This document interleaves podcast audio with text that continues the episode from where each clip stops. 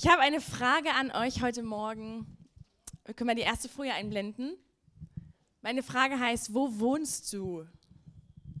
Wir haben eigentlich die Frage heute schon fast beantwortet im Lobpreis. Eigentlich brauche ich gar nicht mehr predigen. wo wohnst du? Ja, das ist äh, eine super wichtige Frage, über die wir uns oft, glaube ich, keine Gedanken machen, weil das so selbstverständlich ist, wo wir wohnen. Ja, aber es ist auch schon so, dass man seinen Kindern das ziemlich schnell beibringt, wo sie wohnen. Weil das zur Identität gehört, zu dem, wer ich wirklich bin. Ja, Im Freundebuch ist es, glaube ich, meistens die zweite Frage und nicht erst zum Schluss, weil das wichtig ist, wo du wohnst. Und manchmal, ja, wenn wir umziehen zum Beispiel, dann ist es auch so, du bist verpflichtet zu sagen, wo du wohnst, damit du die Post bekommst, ja, dann, dass du in diesem richtigen Wahlbezirk bist und in der richtigen Stadt und dass alles seine legale Ordnung hat, wo du wohnst. Und es ist so, ich habe vor kurzem mit einer äh, ja, mit einer Frau gesprochen, die mir erzählt hat, ja, ich äh, wohne da und da, aber das ist jetzt irgendwie schlimm geworden, weil ich habe Nachbarn, die eingezogen sind und die machen richtig Lärm und es ist ganz, ganz schlimm für unsere Familie. Wir können nachts manchmal nicht schlafen, ja, die Kinder können die Hausaufgaben nicht machen. Es ist wirklich ständig Lärm und also ich, wir wissen nicht mehr, was wir machen sollen. Wir haben ständig Beschwerden eingereicht bei der Firma da, die Wohngesellschaft. Und wir können aber auch nicht ausziehen, weil da gibt es Probleme. Also das ist eigentlich die perfekte Wohnung. Wir, wir können nirgendwo anders hin. Aber ich würde am liebsten raus. Und äh, sie meinte, ja, in ein paar Jahren wollen wir auch umziehen in Norden äh, an die Ostsee und dann, aber ich muss erst mal warten, bis die Kinder aus der Schule raus sind. Also es ist kompliziert und sie kommt aber nicht raus und wünschte sich, dass sie rauskommen würde. Und ich dachte, manchmal geht es uns vielleicht auch so, dass wir Nachbarn haben, im übertragenen Sinn, wo wir sagen, ich will eigentlich hier raus. Vielleicht geht es dir so in deinem Leben. Ja, dass du sagst, hey, die, ich werde bedrängt von allen Seiten, ich habe Ängste um mich herum, das sind meine Nachbarn die kommen ständig und die stören mich ständig. Oder ich habe Sorgen, ich habe Bedrängnisse, Krankheiten, Probleme und es ist alles Chaos. Ich habe so viele Nachbarn, die mich einbegrenzen. Und ich wünschte, ich könnte einfach raus. Ich ziehe einfach um an die Ostsee, dann ist alles gut. Kennen wir dieses Gefühl, ich will hier einfach raus. Ich fliehe diesem Ganzen, ich, ich ziehe einfach um und dann läuft das Leben. Aber so funktioniert es leider nicht. Ja, was hat ähm, Jesus gesagt? Lass uns mal zusammen Johannes 14, Vers 1 bis 3 lesen. Jesus spricht hier im Anschluss von dem Abendmahl, wir haben gerade die Stelle gelesen, ja, das letzte äh, Mal, Johannes 14, Vers 1. Ähm, ich lese mal aus der Elberfelder Übersetzung. Dort steht, euer Herz werde nicht bestürzt. Ihr glaubt an Gott, glaubt auch an mich. Im Hause meines Vaters sind viele Wohnungen. Wenn es nicht so wäre, würde ich euch gesagt haben, ich gehe hin, euch eine Stätte zu bereiten. Und wenn ich hingehe und euch eine Stätte bereite, so komme ich wieder und werde euch zu mir nehmen, damit auch ihr seid, wo ich bin. Jesus gibt hier also am Anfang zwei Aufforderungen. Ja, er sagt zuerst, hey Leute, euer Herz werde nicht bestürzt. Ich kenne eure Nachbarn, ich weiß, was da los ist eure Ängste, die Verfolgung, die Bedrängnisse, ich weiß das. Aber sei nicht bestürzt. Also lass die Angst nicht in dein Herz rein. Lass die Nachbarn nicht zu dir in deine Wohnung rein. Die sind draußen. Sei nicht bestürzt. Hab keine Angst. Öffne dein Herz nicht dafür. Das ist eine ganz, ganz wichtige Aussage für unser Leben. Ob wir die Tür dafür öffnen oder ob wir sagen, nein, ich lasse mein Herz nicht bestürzt werden. Es ist nicht einfach nur, naja, vielleicht, sondern es ist wirklich eine Aufforderung, euer Herz werde nicht bestürzt. Und das zweite, die zweite Aufforderung ist, ihr glaubt an Gott, glaubt auch deshalb an mich. Also er sagt es zu den Jüngern, ja, sie glaubten an, an den Vater im Himmel, ja, der ist Gott, äh, Jahwe, Adonai, ja, aus, aus, dem, aus der jüdischen Kultur heraus. Und Jesus sagt, glaubt doch an ihn, glaubt auch an mich, dass ich der Retter bin, dass ich der Messias bin. Und das sagt Jesus heute Morgen auch zu dir. Sei nicht bestürzt, hab keine Angst. Glaub an mich. Glaube an mich als den Retter. Und dann bringt er hier einen ganz starken Punkt. Er sagt, im Haus meines Vaters sind viele Wohnungen. Also er gibt den Jüngern eine neue Perspektive. Er sagt, im Haus meines Vaters, jetzt stell dir mal dieses Haus vor, das wahrscheinlich riesig ist, weil wenn wir alle dort eine Wohnung haben, muss es ein ganz schön großes Haus sein. Wenn nicht jeder so ein Mini, es ist kein Neubaublock, sondern es ist ein riesen Haus. Also in Jesaja 2 steht, und der Berg des Hauses des Herrn wird feststehen. Also das heißt, das Haus des Herrn hat einen Berg. Es ist nicht so, dass das Haus auf dem Berg steht, sondern das Haus des Herrn hat einen Berg. Jetzt kannst du dir noch besser vorstellen, wie groß das Haus des Herrn ist. Schon ganz schön groß. Also schon irgendwie unvorstellbar, ja? Und Jesus sagt das, hey, weißt du, mein Vater hat ein Haus und da sind so viele Wohnungen. Seid nicht bestürzt, glaubt einfach an mich. Ich komme zurück und ich hole euch zu mir. Also, jetzt können wir vielleicht sagen, okay, ja, Jesus hat gut reden, ne? Der, okay, wird gekreuzigt, dann geht er aber in den Himmel. Jesus, du bist ja jetzt im Himmel. Also du gehst ja nicht durch die Sachen durch, durch die wir gehen. So, weißt du wirklich, was meine Probleme sind? Es ist echt krass, was gerade passiert. Ja, vielleicht hast du wirklich Bedrängnisse. Ähm, so, du bist ja da oben im Himmel. Und deshalb lasst uns mal gucken, hey, wie, wie war Jesus denn, als er hier auf der Erde gelebt hat? Wie hat Jesus sich selbst gesehen auf Erden? Das ist mein erster Punkt, wie Jesus sich auf der Erde sah. Und zwar sagt Jesus hier in Matthäus 8, Vers 20, da kommt einer und sagt, oh Jesus, ich will dir nachfolgen, es wird bestimmt richtig cool mit dir so. Ja, wir gehen Freizeitpark und ach, es ist voll easy und so. Und Jesus sagt aber zu ihm, hey, die Füchse haben Höhlen und die Vögel des Himmels Nester, aber der Sohn des Menschen hat nicht, wo er das Haupt hinlegt. Er sagt hier also von sich auf der Erde, also die Tiere, die haben irgendwie eine Wohnung, aber bei mir ist es nicht so. Also es ist nicht so, ich habe einen Ort, oh, jetzt kann ich endlich meinen Kaffee trinken und in Ruhe mich ausruhen und da ist mein Haus und ach, wie schön. Sondern Jesus sagt, hey, hier auf der Erde ist es so. Ich habe keinen Ort, wo ich wirklich zur Ruhe komme. Jetzt kann ich rasten ich habe das nicht. Und wenn du mir nachfolgen willst, dann heißt das für dich das Gleiche, sagt Jesus hier zu, zu äh, dem Mann. Das bedeutet, Jesus hatte Herausforderungen. Also, wenn du dir das vorstellen kannst, wir haben irgendwie ein Dach über dem Kopf, ja, wir können sagen, ich will jetzt keinen Besuch, Tür zu, ich, ich komme jetzt zur Ruhe irgendwie. Jesus hatte das nicht, also während er so durch Israel gereist ist. In Johannes 13, Vers 1 bis 4 ist äh, die Passage mit dem äh, Passafest. Und hier wird nochmal ganz deutlich, was Jesu Perspektive ist. Er sagt, oder Johannes schreibt es über ihn, als Jesus wusste, dass seine Stunde gekommen war, aus dieser Welt zu dem Vater hinzugehen, als er die Seinen, die in der Welt waren, also die Jünger, geliebt hatte, liebte er sie bis ans Ende. Und bei einem Abendessen, als der Teufel schon dem Judas Iskariot es ins Herz gegeben hatte, dass er ihn überlieferte, steht Jesus im Bewusstsein, dass der Vater ihm alles in die Hände gegeben und dass er von Gott ausgegangen war und zu Gott hinging, vom Abendessen auf, legte das Obergewand ab und fing an, die Füße zu waschen von den Jüngern. Aber mir geht es hier um das Bewusstsein. Wie sah Jesus sich? Er wusste, ich war beim Vater, ich wurde gesandt auf die Erde und ich gehe wieder zurück zum Vater. Das ist nicht mein Zuhause. Die Erde ist nicht meine Wohnung sondern ich gehe zum Vater zurück. Also er fühlte sich als Fremder auf dieser Erde, aber er wusste, ich habe diesen Auftrag zu tun. Aber ich gehe wieder zurück. In meines Vaters Haus sind viele Wohnungen. Und ich glaube, dass Jesus dieses Wort für sich selbst genommen hat. Er hat es nicht nur seinen Jüngern gesagt, ich glaube, dass er sich selber das zugesprochen hat. Ich weiß, wo ich herkomme und ich weiß, wo ich hingehe. Und das hat ihm die Kraft gegeben, durch Herausforderungen zu gehen. Und wir wissen, was dann folgte. Die größte Folter, die ein Mensch jemals ertragen kann, ist Kreuz. Und Jesus ist hindurchgegangen, weil er wusste, ich kann es ertragen, weil im Haus meines Vaters sind viele Wohnungen. Ich werde da hingehen. Das ist mein Zuhause. Egal, was hier auf der Erde passiert, ich habe einen Ort, wo ich wohnen kann. Und es wird die Zeit kommen, wo ich dorthin zurückgehe. In Johannes 18, Vers 36 sagt Jesus, mein Reich ist nicht von dieser Welt. Wenn mein Reich von dieser Welt wäre, so hätten meine Diener gekämpft, damit ich den Juden nicht überliefert würde. Jetzt aber ist mein Reich nicht von hier. Das sagt er Pilatus, als er Momente, Augenblicke vor seiner Geißelung stand. Vor den Nägeln, die durch seine Arme und durch seine Füße hindurchgejagt wurden, sagt er hier, mein Reich ist nicht von dieser Welt. Und deshalb kann ich das gleich ertragen. Wie krass ist das eigentlich? Ja, wie oft beten wir dafür, oh Gott, bitte lass uns nichts Schlimmes passieren.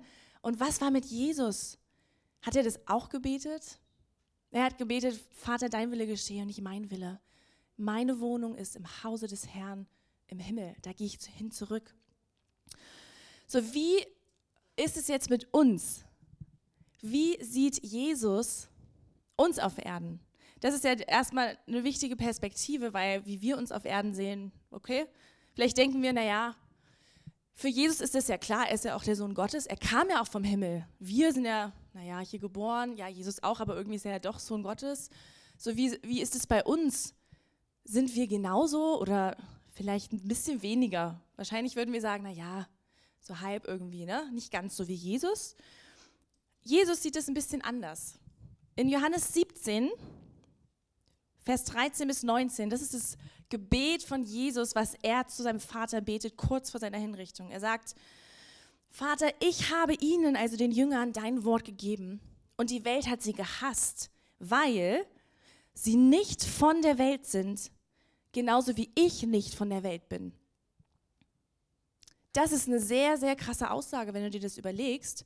Wie Jesus sich gesehen hat, haben wir gerade untersucht, ja? Und jetzt sagt er, Genauso wie ich nicht von der Welt bin. Genauso, nicht nur so, naja, so ungefähr, sondern genauso wie ich nicht von der Welt bin.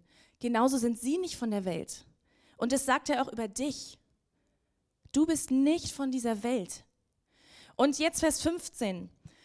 Ich bitte nicht, dass du sie aus der Welt wegnimmst, sondern dass du sie bewahrst vor dem Bösen.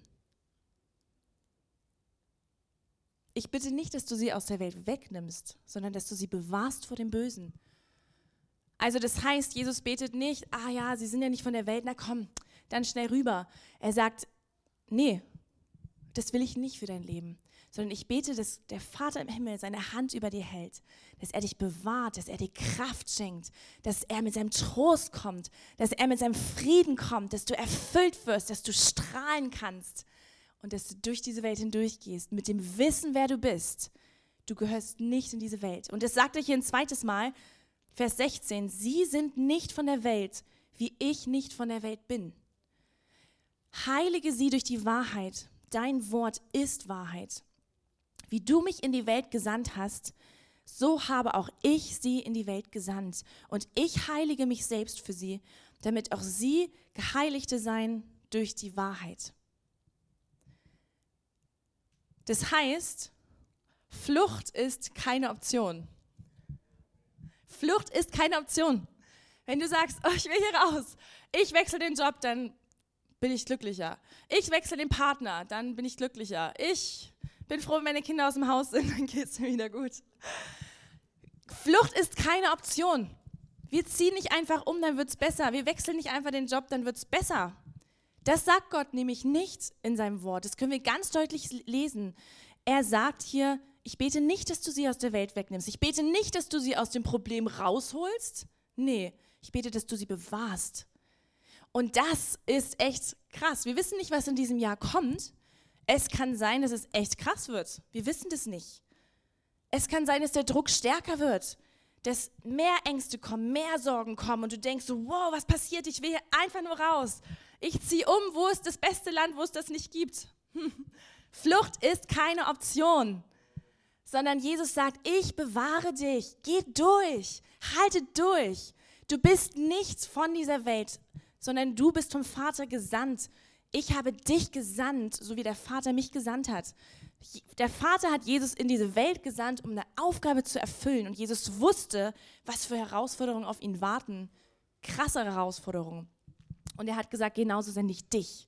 Heute Morgen, ja, wenn, du, wenn du entmutigt bist, dann nimm es heute als Ermutigung. Gott sendet dich hinaus in die Welt und wir gehören nicht der Welt. Wir sind also Fremde auf der Erde und es gab so viele Menschen, die das vor uns ergriffen haben, die das wussten. In Hebräer 11, Vers 13, also Hebräer 11, ja, da lesen wir von den Glaubenshelden, die vor uns gegangen sind, von Mose und Abraham und Noah. Und dort steht, diese alle sind im Glauben gestorben und haben die Verheißung nicht erlangt, sondern sahen sie von fern und begrüßten sie und bekannten, dass sie Fremde und ohne Bürgerrecht auf der Erde seien. Sie waren Fremde und ohne Bürgerrechte. Wenn wir uns jetzt mal das überlegen, was das heißt, Fremder zu sein in einem Land oder ohne Bürgerrechte. Das bedeutet, ich habe das mal gegoogelt, so Bürgerrecht, Bundeszentrale für politische Bildung sagt, Bürgerrechte gelten nur für die Bürger und Bürgerinnen eines Staates. Sie gelten nicht für die Ausländer in dem Staat. Zum Beispiel das Wahlrecht oder Demonstrationsrecht.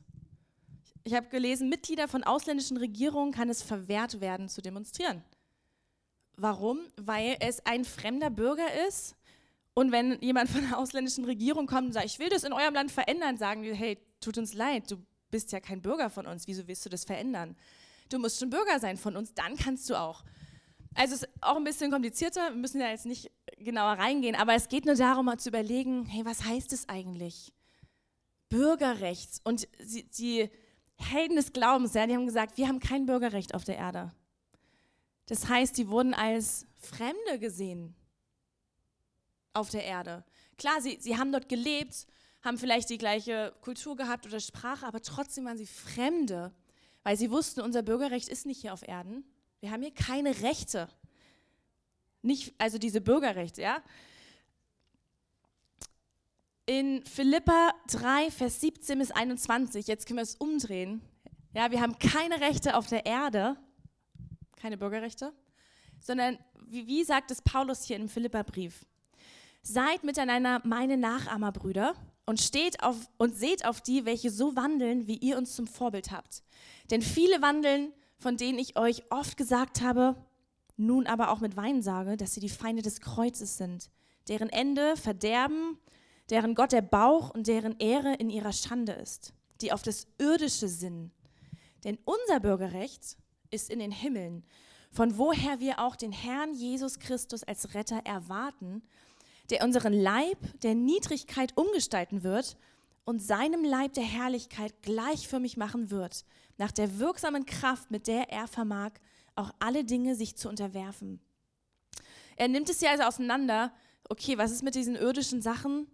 Die Leute, die, die das Bürgerrecht auf der Erde haben, sie sinnen auf das Irdische. Was ist hier wichtig?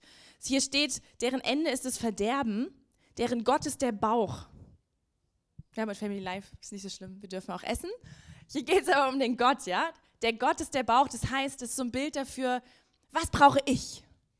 Also jetzt, okay, Geiz, ja, ich, ich muss vorankommen. Das ist mein Recht und es ist mir egal, was alle anderen. Das, ich muss jetzt mal hier sagen, was die Sache ist. Also der, der Gott ist der Bauch vom, was brauche ich? Egoismus. Der Mensch ist der Wichtigste, Humanismus. Ich gehöre in dieses Zentrum, das Universum dreht sich um mich. Und meine Meinung ist genauso wichtig und ich erwarte von dir, dass du das bitte auch akzeptierst, weil ich bin sehr, sehr wichtig. Meine Meinung ist sehr, sehr wichtig.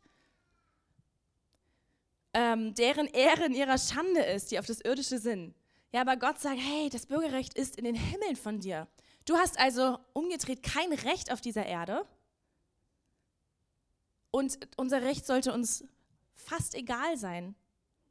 Wir sollten unser Recht Gott überlassen. Aber hier ist die Verheißung drauf, dass Jesus wiederkommt und unseren Körper umgestalten wird, dass wir genauso werden wie Jesus. Ja, Jesus ähm, hat diesen Auferstehungskörper bekommen. Er konnte durch Wände gehen, er war plötzlich hier und da, konnte trotzdem essen. Das ist ja die erste Auferstehung und Jesus sagt, ich werde das bei euch genauso tun. Aber ihr seid ja nicht Bürger dieser Welt, sondern ihr gehört zu mir. So, lasst uns nochmal genauer diese, diese beiden äh, Bereiche anschauen. Was ist das Bürgerrecht der Erde und was ist das Bürgerrecht des Himmels? Und das wollen wir mal machen, indem wir einen längeren Text lesen aus Epheser 2, Vers 1 bis 22, aus der neuen evangelistischen Übersetzung, weil das ein bisschen verständlicher ist. Und versucht mal, das im Hinterkopf zu haben, wie beschreibt Paulus die Menschen, die ihr Bürgerrecht eigentlich auf der Erde haben oder hatten und wie sind diese Rechte im Himmel? Was, was macht Gott? Was verheißt er ja, für diese beiden Bereiche? Okay, Epheser 2, Abvers 1. Auch euch hat er mit Christus lebendig gemacht, obwohl ihr durch eure Sünden und Verfehlungen tot wart. Darin habt ihr früher gelebt, abhängig vom Zeitgeist dieser Welt. jener unsichtbaren Geistesmacht, die in den Menschen am Werk ist, die Gott nicht gehorchen. Zu ihnen haben wir früher auch gehört und wurden wie sie von unseren Begierden beherrscht. Wir lebten unsere Triebe und Ideen aus, denn das war unsere Natur. Deshalb hatten wir wie alle anderen nichts zu erwarten als Gottes Zorn. Aber Gott ist reich an Erbarmen und hat uns seine ganz große Liebe geschenkt und uns mit dem Christus lebendig gemacht. Ja, auch uns, die in ihren Verfehlungen tot für ihn waren. Aus reiner Gnade seid ihr gerettet. Er hat uns mit Jesus Christus auferweckt und uns mit ihm einen Platz in der Himmelswelt gegeben, damit er auch in den kommenden Zeitaltern den unendlichen Reichtum seiner Gnade und Güte in Jesus Christus an uns deutlich machen kann. Denn aus Gnade seid ihr gerettet durch Glauben. Dazu habt ihr selbst nichts getan. Es ist Gottes Geschenk und nicht euer eigenes Werk. Denn niemand soll sich etwas darauf einbilden können. In Jesus Christus sind wir Gottes Meisterstück. Er hat uns geschaffen, dass wir tun, was wirklich gut ist. Gute Werke, die er für uns vorbereitet hat, dass wir damit unser Leben gestalten. Deshalb denkt daran, dass ihr früher zu den Völkern gehörtet, die von den Juden die Unbeschnittenen genannt werden, obwohl sie selbst nur äußerlich beschnitten sind. Ihr wart damals von Christus getrennt und vom Bürgerrecht Israels ausgeschlossen.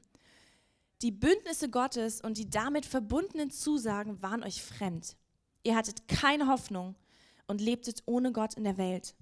Doch jetzt seid ihr, die ihr damals Fernstehende wart, durch die Verbindung mit Jesus Christus und durch sein Blut zu Nahestehenden geworden. Denn er selbst ist unser Friede. Er hat aus beiden, den Fernen und Nahen, eine Einheit gemacht und durch sein körperliches Sterben die Mauer der Feindschaft niedergebrochen. So hat er auch das Gesetz mit seinen Vorschriften und Geboten beseitigt, um zwischen Juden und Nichtjuden Frieden zu stiften. Ja, um die beiden in seiner Person zu dem einen neuen Menschen zu formen und um sie in einem Leib mit Gott zu versöhnen. Das geschah durch seinen Tod am Kreuz, durch den er auch die Feindschaft zwischen ihnen getötet hat. So ist er gekommen und hat Frieden verkündet. Frieden für euch in der Ferne und Frieden für die in der Nähe. Denn durch ihn haben wir beide in einem Geist freien Zugang zum Vater. So seid ihr also keine Fremden mehr, geduldete Ausländer, sondern ihr seid Mitbürger der Heiligen und gehört zur Familie Gottes. Ihr seid auf dem Fundament der Apostel und Propheten aufgebaut, in dem Jesus Christus selbst der Eckstein ist. Durch ihn sind alle Bauteile fest miteinander verbunden, sodass durch ihn, unseren Herrn, ein einzigartiges Heiligtum entsteht. Und weil ihr mit ihm verbunden seid, werdet auch ihr als Bausteine in diese geistliche Wohnstätte Gottes eingefügt. Also Paulus beschreibt hier dieses Vorher und Nachher. Und ich habe das mal ähm, in der nächsten Folie zusammengefasst. Der Zeitlauf dieser Welt ist ein bisschen klein, ich lese es mal vor. Ja? Also ich habe einfach nur das, das mal rausgeschrieben, ähm, was er hier sagt über dieses irdische Bürgerrecht. Er sagt, ihr wart tot durch eure Sünden und Verfehlungen. Man ist abhängig vom Zeitgeist dieser Welt. Also das heißt, was, was sagt die Welt gerade, was musst du tun? Dann musst du es auch tun. Du bist abhängig davon, du musst es alles machen. Gott nicht gehorsam, also Gott ungehorsam. Von den Begierden beherrscht. Du hast eigentlich keine Wahl, du musst deinen Begierden folgen. Sie lebten, also wir lebten unsere Triebe und Ideen aus, Sinn auf das Irdische. Von Christus getrennt und fernstehend vom Bürgerrecht Israels ausgeschlossen. Israel war ja das Volk Gottes, das heißt, Gott hat gesagt, ihr seid mein Eigentum, ich gehöre euch und ihr gehört mir. Und wir waren ausgeschlossen, komplett, keine Bürgerrechte. Fremdlinge hinsichtlich der Verheißung Gottes, Fremde. Und wir hatten keine Hoffnung. Die Folge von dem Bürgerrecht der Erde ist Gottes Zorn. Das klingt sehr, sehr krass. Und jetzt lasst uns die andere Seite mal anschauen, die Himmelswelt. Und zwar sagt hier Paulus, hey, in der Himmelswelt ist man lebendig gemacht. Man ist nicht mehr tot. Man hat den Platz in der Himmelswelt, das ewige Leben, das ist dein Platz, dein rechtlicher Platz. Gott hat gute Werke vorbereitet. Gute Werke, nicht die Werke, die ich tun will, nicht den Begierden folgend. Gute Werke, die er vorbereitet hat. Man ist ein Nahestehender, mit Gott versöhnt. Man hat den freien Zugang zum Vater. Kein Fremder mehr. Man ist Mitbürger der Heiligen, der Familie Gottes, zu Gottes Familie gehörend. Und die Folge ist Frieden mit Gott. Das klingt ziemlich schön. Oder? Also die zweite Seite klingt richtig gut. Okay, lass uns mal die nächste Folie gucken. Wir haben diese beiden Sachen und da war diese Trennung. Das heißt, die Seite der Erde, ja, die, der irdische Zeitlauf, war getrennt von dem himmlischen.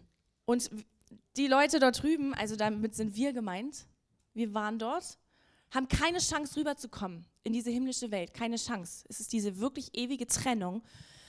Und was ist passiert? In der nächsten Folie sehen wir es. Durch Jesus Christus haben wir den Zugang zu dieser himmlischen Welt. Durch Jesus Christus. Ja, es kam immer wieder. Aber Jesus hat euch lebendig gemacht. Aber durch den, den Tod am Kreuz, er hat das Schlimme bezahlt. Dort ist der Weg zu diesem Frieden Gottes. Dort ist der Weg zum Reich Gottes, ein Bürger des Himmels zu werden. So, jetzt ist aber die Frage, also das klingt richtig schön. Und jetzt kommt die Frage der Entscheidung. Machen wir die nächste Folie. Entweder bist du ein Bürger dieser Welt. Okay, man sieht es nicht ganz so, ein bisschen, ja? Wenn du ein Bürger dieser Welt bist, heißt es aber, du bist kein Bürger der himmlischen Welt. Mach die nächste Folie. Okay, mm, schade. Na gut. Kein Bürger der himmlischen Welt. Also entweder bist du wirklich Bürger der irdischen Welt, dann hast du aber auch keine Chance, der Bürger von der himmlischen Welt zu sein. Oder in der nächsten Folie, du bist der Bürger der Himmelswelt. Und das bedeutet in der nächsten Folie, dass du Fremder in dieser Welt bist. Und es gibt kein, naja, ich bin ein bisschen drüben und da drüben auch ein bisschen. Das funktioniert nicht. Entweder bist du Fremde in dieser Welt, dann bist du Bürger des Himmels. Oder du bist Bürger dieser Welt, dann gehörst du auch hierher, aber du bist Fremder im Himmelreich. Es ist ein Entweder oder. Paulus sagt nicht, naja, ist schon okay, so ein bisschen kannst du auch drüben sein, ein bisschen kannst du dich auch heimisch in dieser Welt fühlen. Nee, da gibt es kein bisschen grau. Entweder du bist Fremder in dieser Welt, dann mach dich mit dem Gedanken vertraut, du bist Fremder der Welt. Du bist aber dann auch ein Bürger des Himmels. Ich möchte dazu gehör gehören.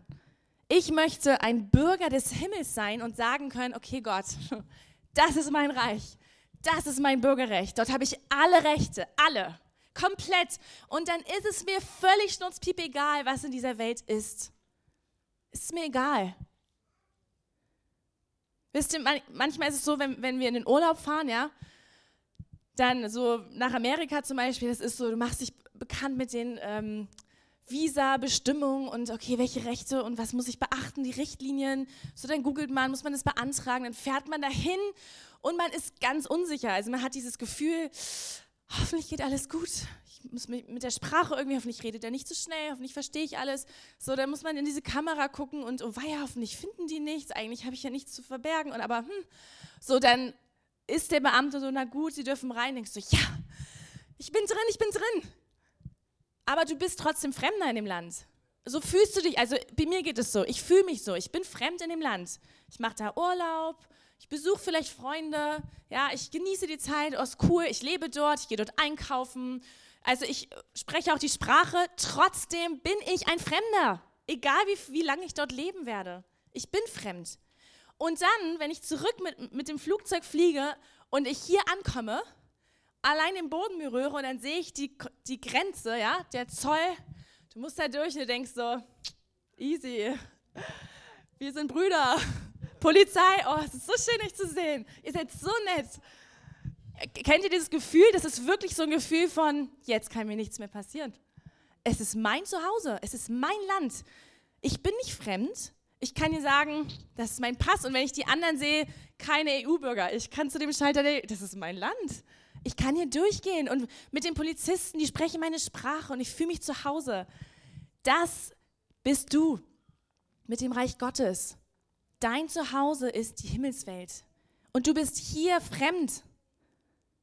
Das heißt, du gehst einkaufen, du gehst arbeiten, du hast mit Menschen zu tun, du lebst in dieser Welt.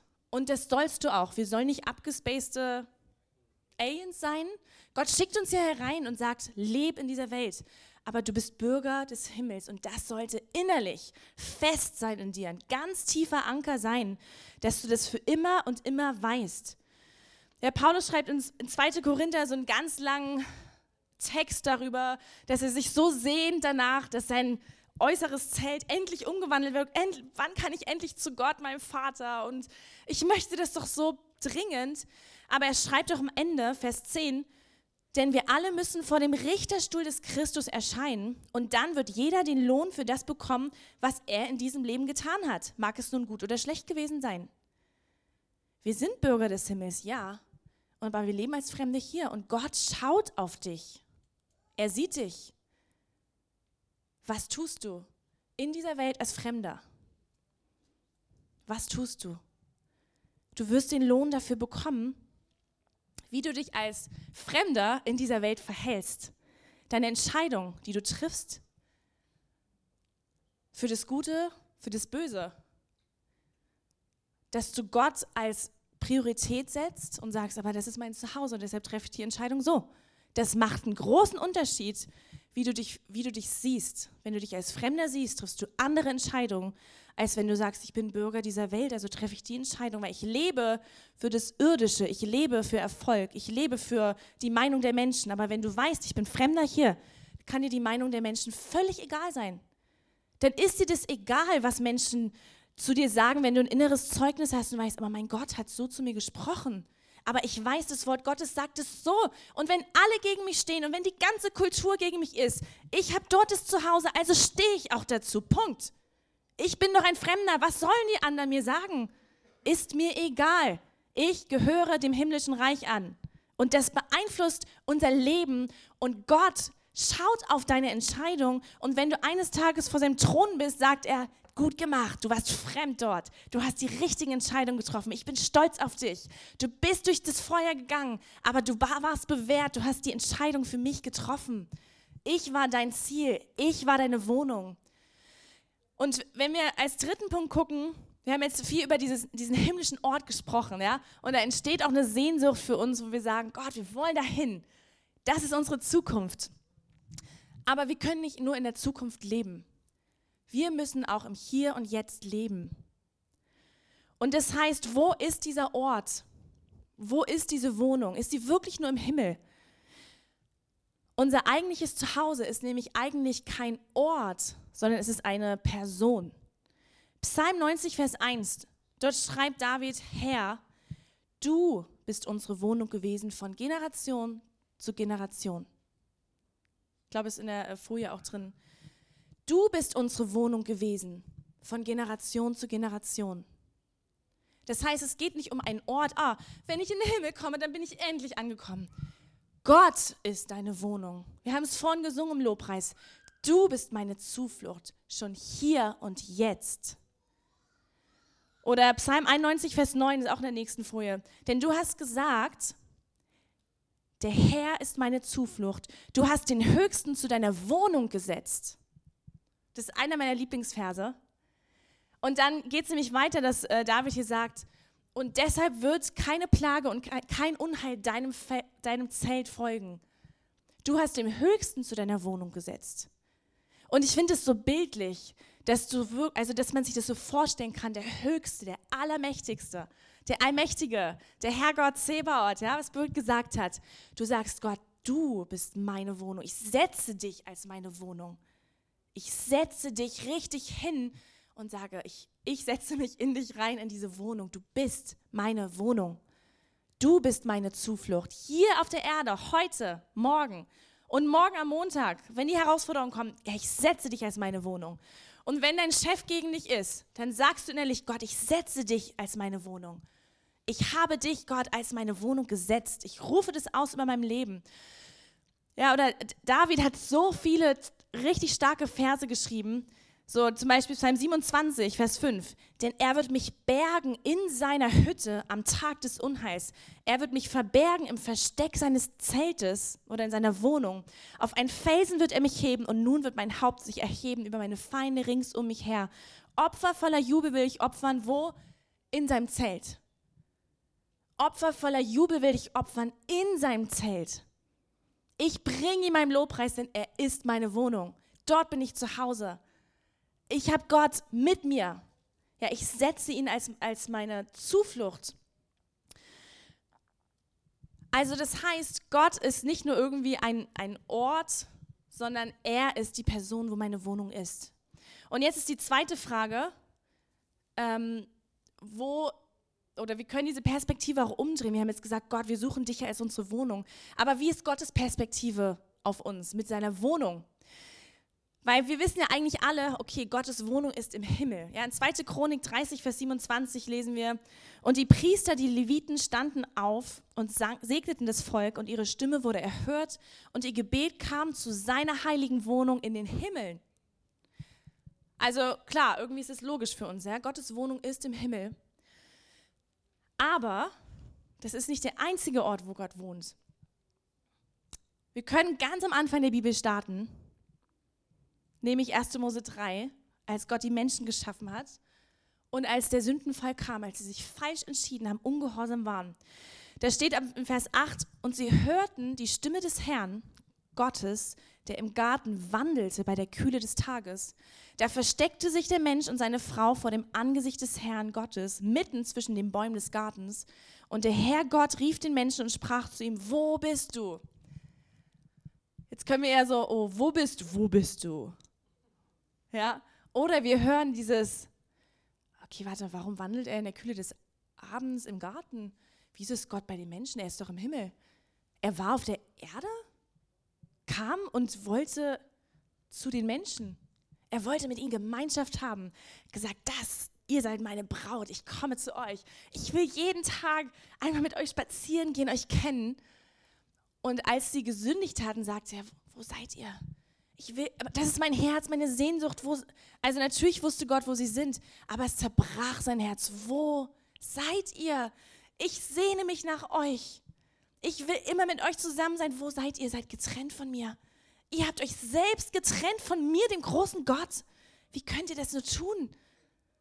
Gott war nicht überrascht, er wusste das, aber sein Herz blutete, weil er diese Sehnsucht hat in sich und er spürt diesen Schmerz und dieser Schmerz ist bis heute nicht vergangen. Er sagt heute noch immer, wo bist du? Ich will doch zu dir kommen. Ich will Wohnung machen. Und Gott hat im, im Laufe der Geschichte Wege immer wieder gesucht und gefunden, wie er bei den Menschen wohnen konnte. Ja, in 2. Mose 25, Vers 8, das ist zur Zeit, als Mose das Volk Israel rausgeholt hatte aus Ägypten, aus der Sklaverei. Da sagt ähm, Gott zu Mose, und sie, also das Volk Israel, sollen mir ein Heiligtum machen, damit ich in ihrer Mitte wohne. Oder in 2. Mose 29, Vers 45 sagt er, und ich werde mitten unter den Söhnen Israel wohnen und ich werde ihr Gott sein. Er wollte unbedingt bei den Menschen sein. Er wollte bei dem Volk Israel sein. Und er befahl Mose, eine Stiftshütte zu machen. Ich habe mal ein Bild mitgebracht, dass das ein Zelt ist und durch, durch Regeln zu versuchen, wie die Menschen irgendwie nah bei Gott sein können. Ja, das war die, die erste Form, wie Gott wieder seine Wohnung bei den Menschen machte. Gesagt hat, ich will unbedingt bei euch Menschen wohnen. Und später kam dann äh, der Tempel, ja, den Salomo baute für Gott. Und Gott hat gesagt, okay, ich werde da drin wohnen. Es ist okay. Obwohl in Apostelgeschichte 7, Vers 48 steht, aber der Höchste wohnt doch nicht in Häusern, die Menschenhände gebaut haben. Eigentlich nicht, ja. Aber Gott sagt trotzdem, ich will unbedingt bei euch wohnen. Deshalb lasse ich mich in so ein kleines, mickriges Häuslein wie nieder, weil ich euch will. Ich will dort wohnen. Aber das ist nicht das Einzige, weil wir wissen, es ist nur ein Bruchteil. Der Tempel ist zerstört inzwischen. Okay, und jetzt baut man einfach einen neuen Tempel Aber Gott sagte, er wohnt nicht in Häusern. Johannes 14, Vers 23. Jesus antwortete und sprach zu ihm, wenn jemand mich liebt, so wird er mein Wort halten und mein Vater wird ihn lieben und wir werden zu ihm kommen und Wohnung bei ihm machen.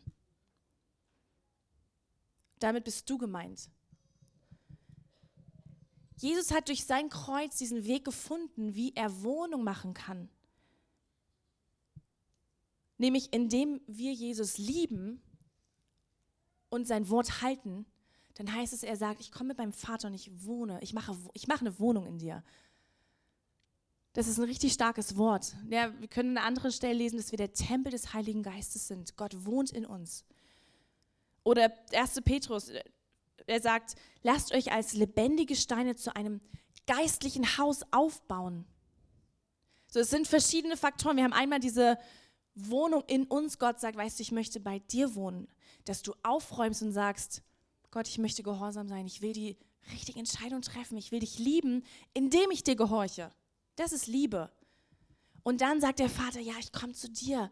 Und du sagst, ich öffne alle Türen für dich. Komm, räume auf. Nicht nur in mein Wohnzimmer darfst du kommen, du darfst überall reinkommen. In jeden Bereich meines Lebens, überall. Ob das Freunde sind, Familie, Beziehung, Partnerschaft, Job, Karriere, Sexualität,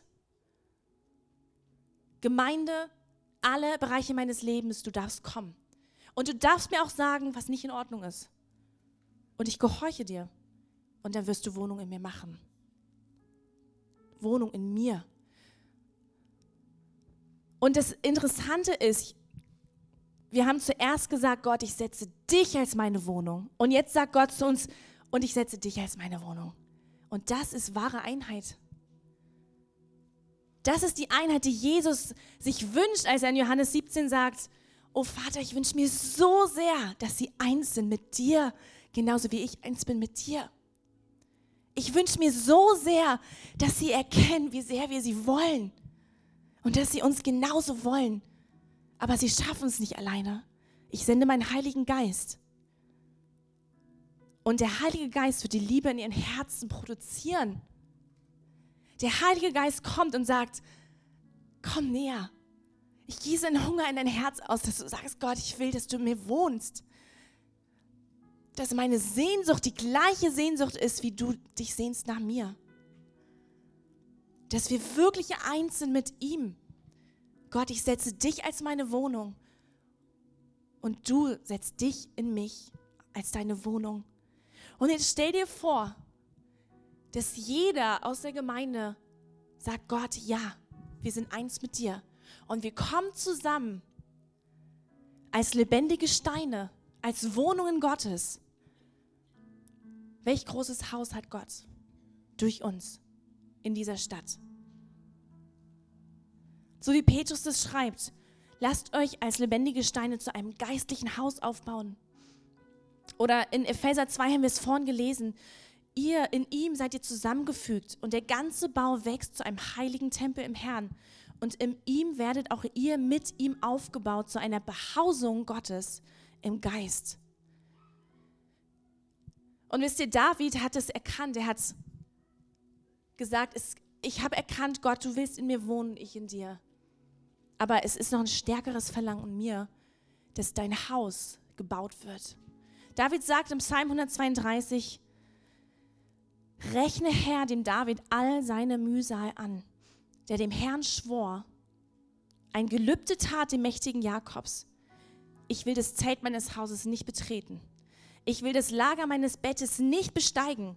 Ich will meinen Augen keinen Schlaf gestatten, kein Schlummer meinen Augenlidern, bis ich eine Stätte finde für den Herrn, Wohnungen für den starken Gottes.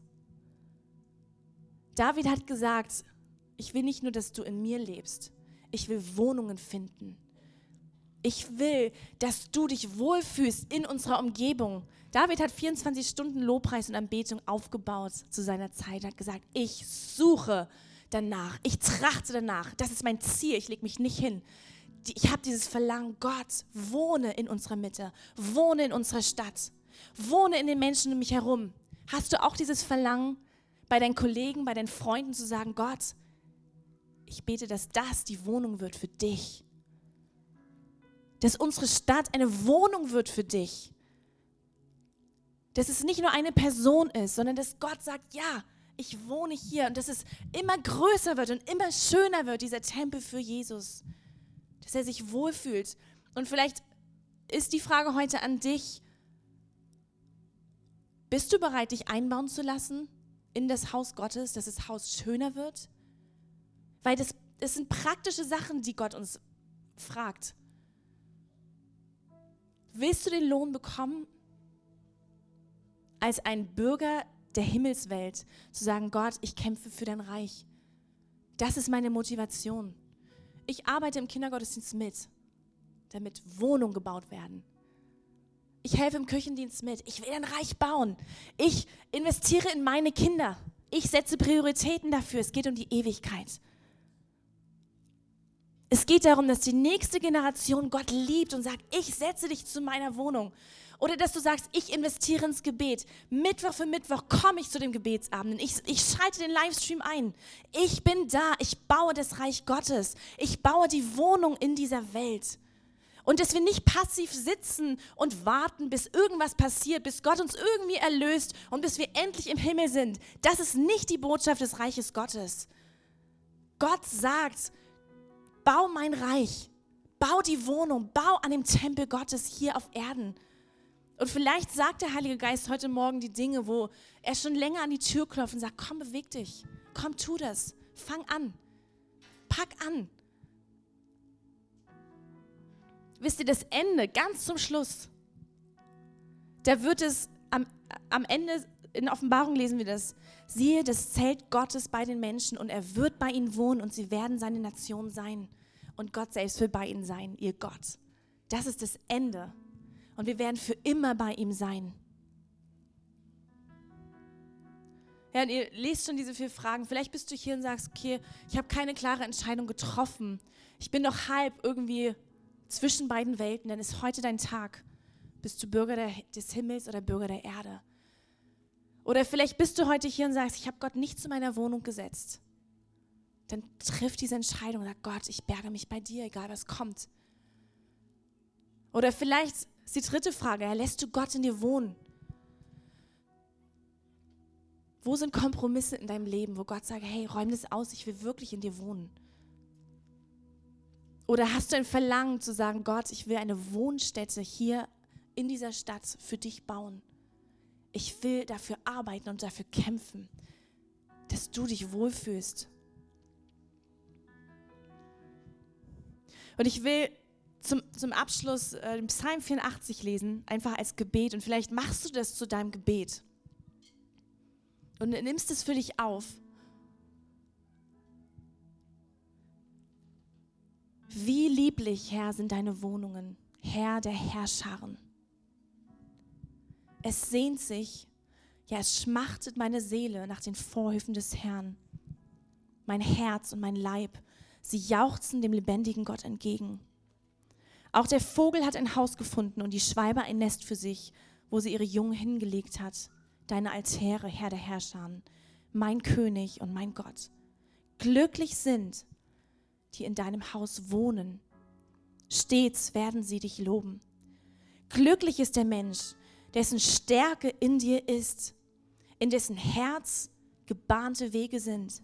Sie gehen durch das Tränental und machen es zu einem Quellort. Ja, mit Segnungen bedeckt es der Frühregen. Sie gehen von Kraft zu Kraft. Sie erscheinen vor Gott in Zion. Herr, Gott der Herrscharen, höre mein Gebet, vernimm es Gott Jakobs.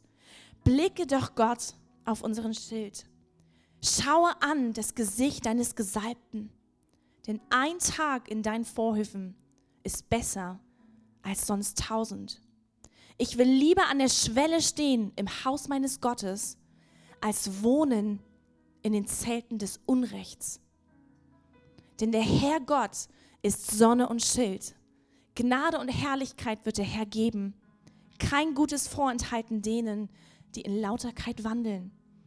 Herr der Herrscher, glücklich ist der Mensch, der auf dich vertraut.